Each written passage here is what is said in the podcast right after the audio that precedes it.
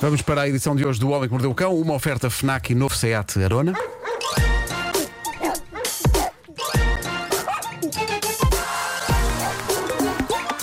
O homem que mordeu o cão. Título deste episódio: Batizando um hambúrguer com os dentes para que ele tenha vida eterna livre de drogas. Bom, Bom, eh, vou começar com uma notícia de última hora, largada há pouco no WhatsApp das manhãs da comercial pelo nosso ouvinte Vasco Palmeirinho.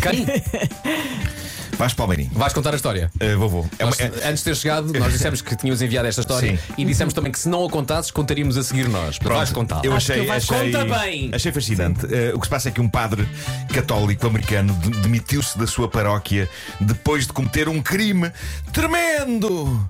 Tremendo! Durante 20 anos, o padre Andrés Arango batizou muita gente na América em Phoenix, mas agora é ele que diz Phoenix. Ah, bravo. excelente, excelente e inesperado. Exato, nós estávamos à espera. Eu acho muito engraçado ver um, um padre, não é?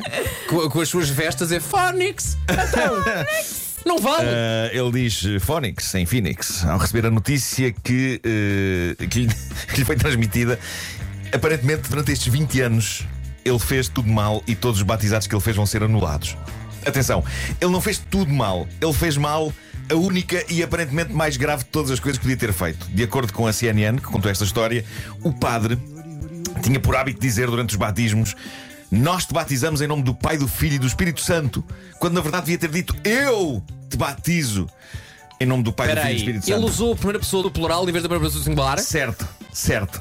E um bispo da Diocese de Phoenix, eh, Thomas Olmsted, explicou então a diferença importante. Não é uma comunidade que batiza uma pessoa, é Cristo e apenas Cristo que preside a todos os atos religiosos e, portanto, é Cristo quem batiza. Eh, representado, claro, pelo padre que está a fazer Eu os gosto de pensar que nesta e por altura isso é dizer eu. há um padre em Portugal que está a pensar, está a pensar oh diacho. Oh, dias. Ah, ah, não é nós, é eu. Portanto, ele tem que dizer eu em nome de Cristo e não nós em nome de uma vasta equipa que levou até si este batizado. Ah, o, o padre Arango nunca percebeu bem isto. Aparentemente, ele é um homem modesto que não queria ficar sozinho com os louros de batizar pessoas e achou que era bonito dizer que aquilo era um trabalho de equipa, não é? Terá- Teria, sido- eu acho que teria sido incrível este padre ser processado por Cristo ele próprio. Cristo voltar à Terra para dizer: Nós! Mas nós quem? Mas que, que rebaldaria é esta? Vou já chamar os meus advogados. Jesus Cristo. Quando alguém carregou a cruz éramos nós.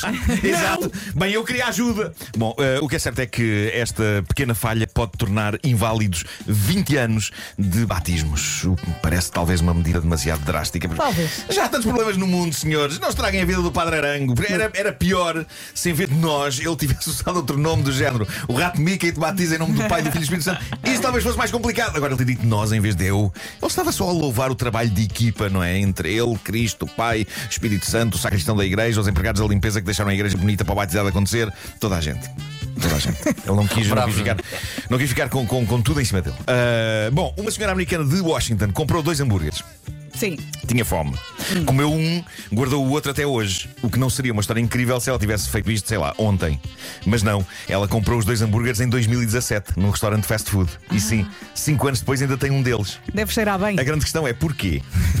Essa é uma boa pergunta, não é? Na verdade, foi uma experiência. Ela queria ver o que acontecia a um hambúrguer não comido durante 5 anos. E portanto, agora eu lanço-vos a questão: o que é que, como é que vocês acham que 5 É um anos calhau. depois estava o hambúrguer da senhora? Olha, deve estar com uma cor diferente. Sim. Deve estar mais duro. E não deve estar assim muito, vá lá, digamos assim, ah, bom para consumir. Para, para em princípio, não é? Bom, sabem que mais? O sacana do hambúrguer estava na mesma. Mais rijo, Mas, sim, mais rijo, mas nada de bolor, nada de larvas, nada do mais pequeno vestígio Nada de de Mas, Mas mas putrefação. foi guardado onde? Não havia putrefação, estava assim em casa. Ah, e- Assim e- como? Num saco no Peraí, chão. Num saco. No Não- sofá. Não, não sei onde é que ela tinha aquilo. Ela achou isto muito interessante, publicou fotografias eh, e achou muito interessante, pelo menos até perceber que se calhar alguma da carne que se come parece muito forte, talvez tenha um bocadinho de conservantes. Portanto, a senhora agora diz que se calhar nunca mais vai comer hambúrgueres na vida. Eh, atenção, eu prefiro ver o copo meio cheio. Se este produto faz isto aos hambúrgueres, será que não nos podem injetar com isso? Não digas isso, pá. Uma vez que eu já não tenho o mesmo aspecto que tinha há 20 anos, pelo menos que eu fico com o aspecto que tenho agora. Forrem-me nesse conservante gostoso. Tal como o hambúrguer, eu não me importo ficar rijo, mas ao mesmo tempo com o mesmo aspecto impecável e sexy a que atenção, habituei as pessoas. Temos que fazer exatamente a mesma experiência. Temos que deixar em casa onde estava o hambúrguer e fica lá durante 5 anos a Marco. tem que ser, tem que ser, pois é, pois é. Mas ela diz que estava tudo com um aspecto impecável. Cinco anos depois, não apenas a carne, mas o queijo, o pão, tudo. Injetem-me essa porcaria, que eu não quero ganhar bolor nem larvas. Bom, eh, e já que falamos de pão, pão, eu gosto muito de pão, não é? Sim, acho e que sim. portanto, falamos do pequeno almoço que um homem inglês de Plymouth, Plymouth tomou umas horas antes de uma entrevista de emprego importante. Como todas as manhãs, o homem comeu, e é cá dos meus, pão, não é? Ele gosta muito de pão. E depois foi para a entrevista de emprego, que incluía um teste de despistagem de estupefacientes. Ele teve de ser testado para verem se ele não tinha drogas no sangue. Ele estava tranquilo, nunca tinha tomado qualquer droga na vida, por isso fez o teste, alegre e descontraído, e é com choque. Que ele fica a saber, pois, pois, nós lamentamos, mas não podemos dar-lhe este trabalho, você é uma pessoa que consome ópio. E ele ficou abananado com a notícia e protestou e explicou: Epá, eu nunca tomei tal coisa na vida. E eles mostraram-lhe o teste, lamentamos, meu caro senhor, o senhor dá-lhe no ópio, até deve ter tomado hoje antes de vir para aqui. E ele só pensava: Mas eu já tomei um já nem tomo comprimidos, quando dói a cabeça, eu tenho medo de medicamentos. Mas de nada valeram as explicações do jovem, ele não ficou com o emprego e ainda saiu da entrevista com fama de drogado. O que é que ele come ao pequeno almoço? Drogado. Foi quando voltou a casa e contou à irmã o que tinha acontecido que eles perceberam então o que tinha acontecido. E sim, ele não toma drogas. Ele nunca tomou drogas na vida, mas tinha mesmo ópio no organismo. Como?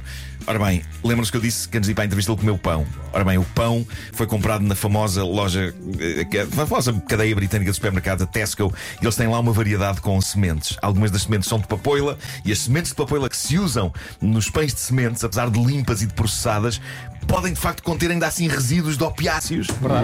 O que significa que, apesar de não fazerem qualquer efeito no ser humano que as come, ficam lá e são detetáveis num teste de drogas. Isto é surreal, mas pode acontecer. Coitado!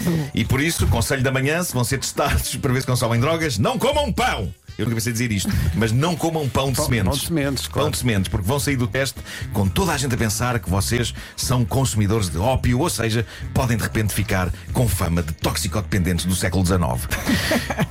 Queria terminar muito rapidamente com festa. Festa! Só para dar os parabéns Já a um está. senhor inglês chamado Paul Bishop. O senhor de 63 anos reencontrou algo porque tinha tanta estima e que perdera em 2011.